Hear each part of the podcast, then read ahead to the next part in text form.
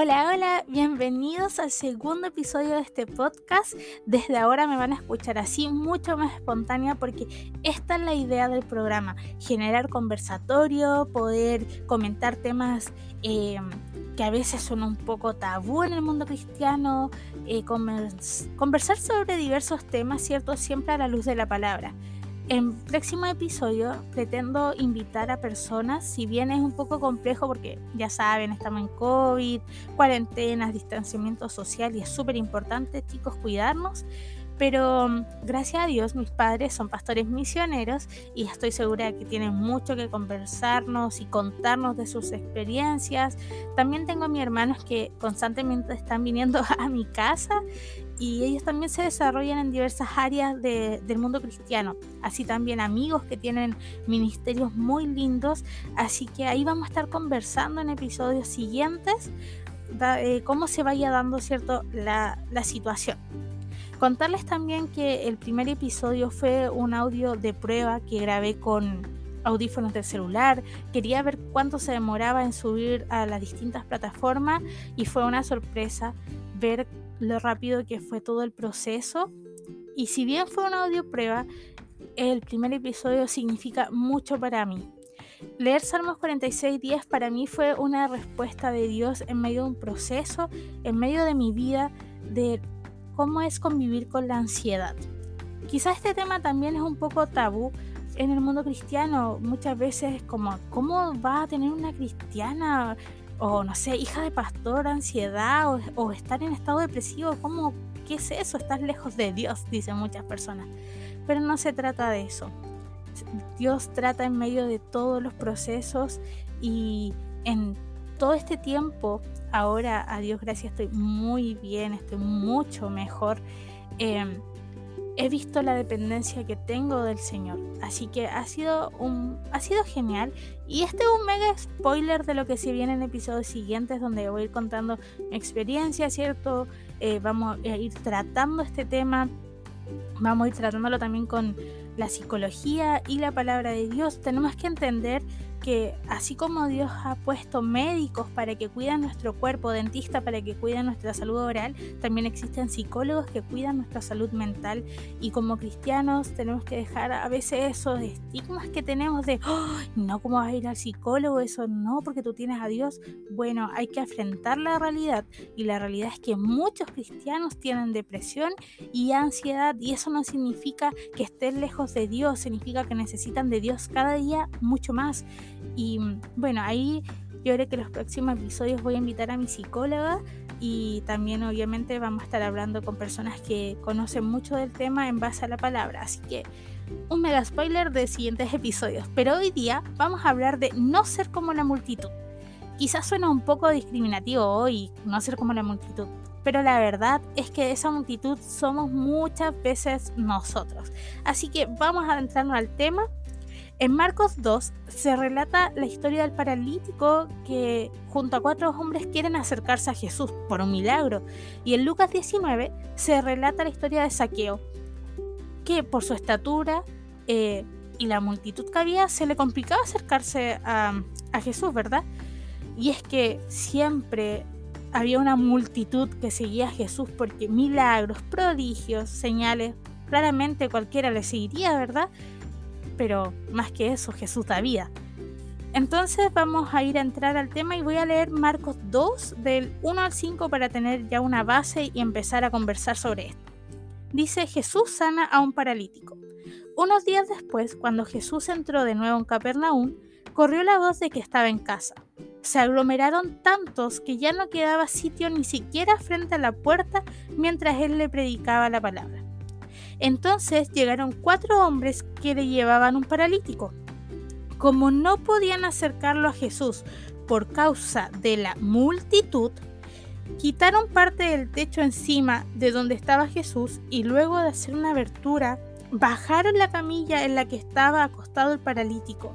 Al ver Jesús la fe de ellos, le dijo al paralítico, Hijo, tus pecados quedan perdonados wow, es genial esta historia, yo creo que muchos la hemos escuchado.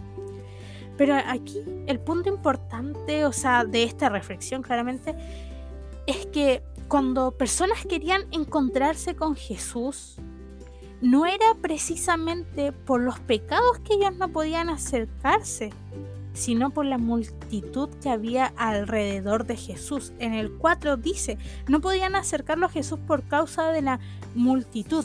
En Lucas 9 también se relata la historia de Saqueo. Ustedes saben, ya era chiquito, era pequeño de estatura, pero igual dice que por causa de la multitud no podía acercarse a Jesús.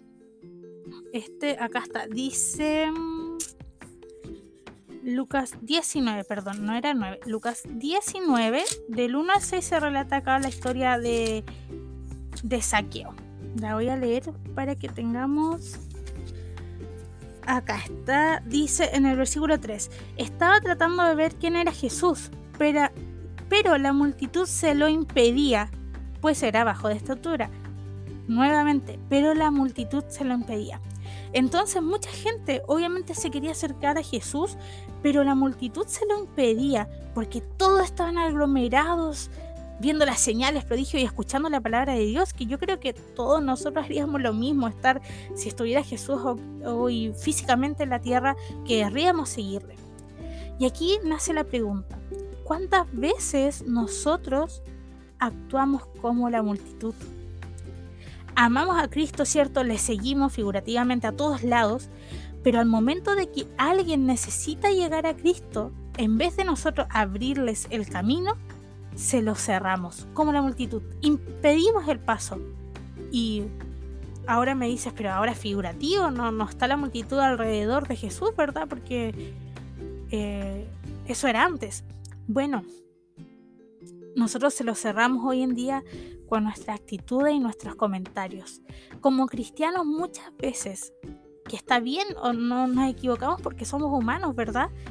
Pero muchas veces no dejamos que la gente se acerque porque tenemos comentarios como, ah, está tatuado. Debo comentar que yo tengo tatuajes, pero no sé, está tatuado. No, no se viste así acá allá. Es que es gay, es que es homosexual. Ah, no, es que mira, hace esto, ah, no es que hace... Y comenzamos nosotros a alejar a la gente con reglas humanas y morales, cuando Jesús no nos ha llamado a eso. Jesús anhela, él anhelaba acercarse, ¿cierto? Y que la multitud lo escuchara, pero que todos tuvieran la oportunidad de que no quedara nadie fuera de su reino y de conocer la salvación. La salvación no depende de lo que nosotros hagamos, dejemos de hacer, de lo que comamos, de lo que bebamos, de cómo nos vistamos, de cómo nos teñimos el pelo, de... No, no depende de nada de esas cosas. La salvación fue y es por Jesucristo. Él ya hizo todo. Entonces es tiempo de amar más y que juzguemos menos. No seamos como la multitud que impide a la gente llegar. Con mi amiga Helen eh, le comentábamos a la Moiris, nosotras tres estudiamos todos los días la palabra juntitas a través de obviamente formato online, pero salen muchos conversatorios entre todo esto. Y uno de los temas fue ver cómo la iglesia ha cambiado durante muchos años y que ha sido una bendición ver ese cambio. La Moiris es más nuevita y ella ha experimentado una iglesia de amor y de aceptación, una iglesia que no te dice, oye, no puedes hacer esto, esto, sino que deja que Dios, que el Espíritu Santo nos vaya transformando, que es eso lo que hay que hacer, o sea, nosotros tenemos que amar. Eh, amar a nuestro prójimo y que bueno, Dios moldeará las vidas de cada uno. Todos nosotros somos pecadores, todos nosotros tenemos falla y la religión muchas veces ha impedido ese camino a, Jesús. Y comentábamos que mucho tiempo fue así, que nosotras mismas con la Helen, nacidas en cuna cristiana, todos desde chiquita hemos estado en la iglesia y habíamos podido ver eso, de cómo se juzgaba por cómo nos vestíamos, qué comíamos, cómo actuábamos. Y wow, esas cadenas de la religión impiden ser libres en Jesucristo. Y ha sido lindo ver todo ese camino de transformación. Obviamente durante todos esos años de evangelio no todo fue cadena y algo malo, sino que wow, conocimos a Jesús y hemos ido aprendiendo mucho más. Pero ahora la revelación de su palabra, de un Dios de amor, de acercar a la gente a Jesús y predicar su evangelio, que es Jesucristo, eh, ha sido muy lindo es bonito ver cada día que se juzga menos y entendamos que Jesús hace la obra y nosotros no nos queda más que amar a las personas y no alejarlas de Dios, obviamente. Entonces es bonito ver eso, es bonito ver cómo ha ido cambiando, pero aún así nosotros muchas veces con nuestro actuar y nuestras palabras y nuestras reglas morales y humanas, seguimos siendo como esa multitud que alejamos a la gente. El llamado de hoy día es que no seamos como la multitud.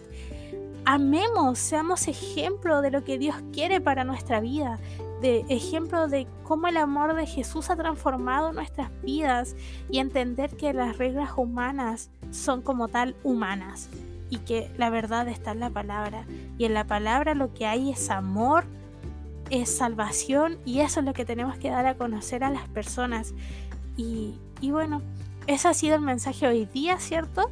Prontamente se vienen nuevos episodios, espero puedan compartir a más personas estos audios, estos podcasts, para que sean de edificación para nosotros. Y recordemos, no seamos como la multitud.